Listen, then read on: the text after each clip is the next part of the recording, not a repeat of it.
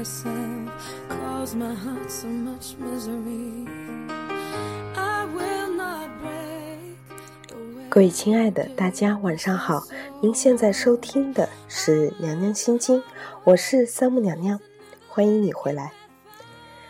最近这两天呢，我们都一直在探讨如何能够拥有更加完美和互相滋养的两性的亲密关系。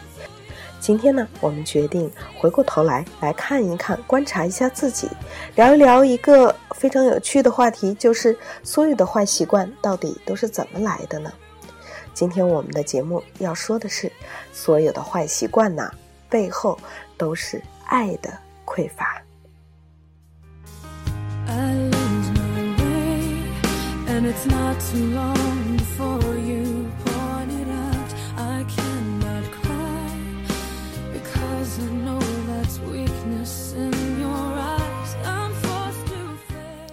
父母经常担心自己的坏习惯会让孩子学了去，比如父亲酗酒，夫妻感情又会很差的话，妈妈就忍不住教育儿子说：“你爸是个混蛋，你千万不要学他。”儿子小时候会很乖，烟酒不沾，结婚后却突然开始酗酒，甚至打老婆，这样的例子有很多。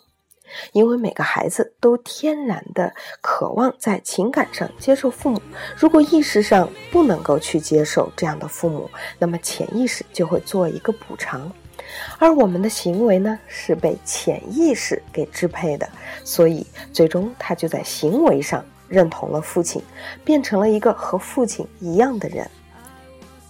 比如奥巴马的父亲，真的可以说是一个实实在在的混蛋。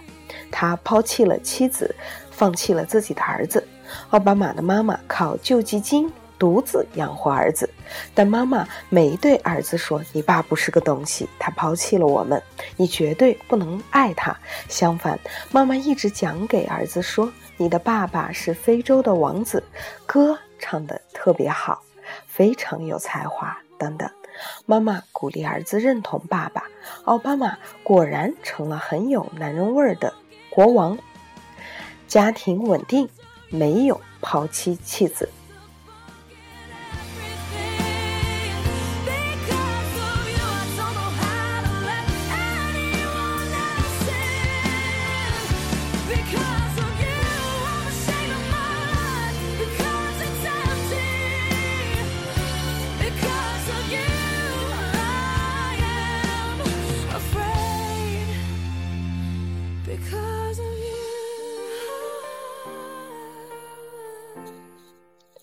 其实父母无需完美，每一个父母都是一个普通人，他都有自己的坏习惯。之所以成为今天的样子，有自己的原因，并愿意为此负责，这并不影响他们之间彼此的尊重和相爱。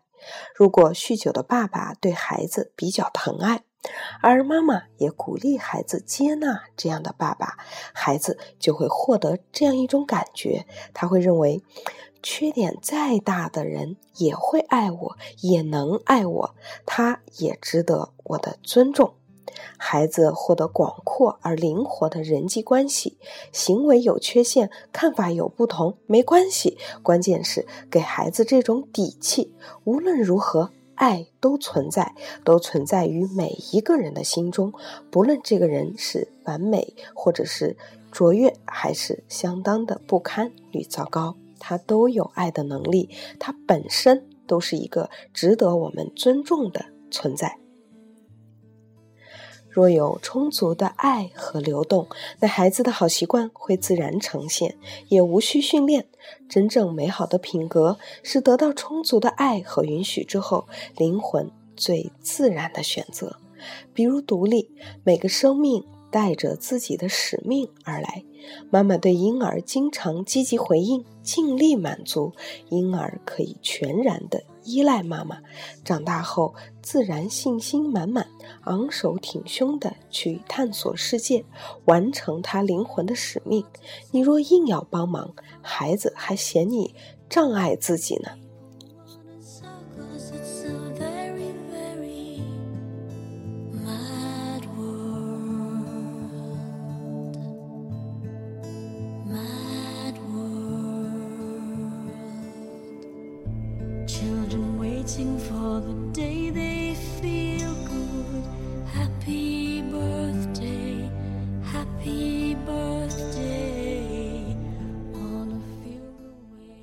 相反，如果我们从小就训练孩子一定要独立，不能够依赖父母，孩子可能一辈子都会卡在无助和不安当中，总在到处的寻找依恋和满足，没有能量去自我实现。再说宽容，婴儿天生都有攻击性，在大人的观念看来，也许是无理取闹。如果妈妈能够抱持和包容婴儿的攻击，孩子就会感受到攻击原来也是可以的，展现攻击性的我也值得爱，也能够得到爱。那孩子长大后，自然对别人宽容友善，同时又会充满力量去捍卫自己。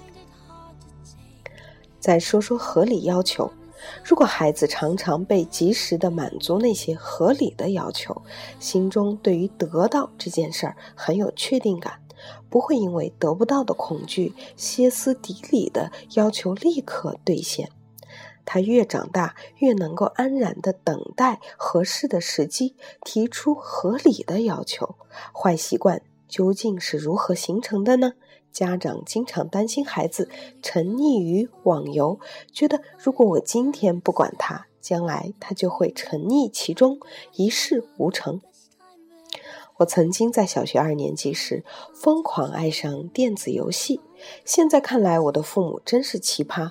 妈妈从来不制止，爸爸甚至主动拉我比赛，这样沉溺了一年，成绩从班里的第一名一直往后掉。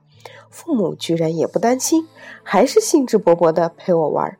后来我们全家人都觉得玩够了，我也充分体验过打游戏的快乐，感到很满足。从中学到大学，对同学们痴迷的网游都不再感冒了，偶尔玩玩，拿得起，也很容易放得下。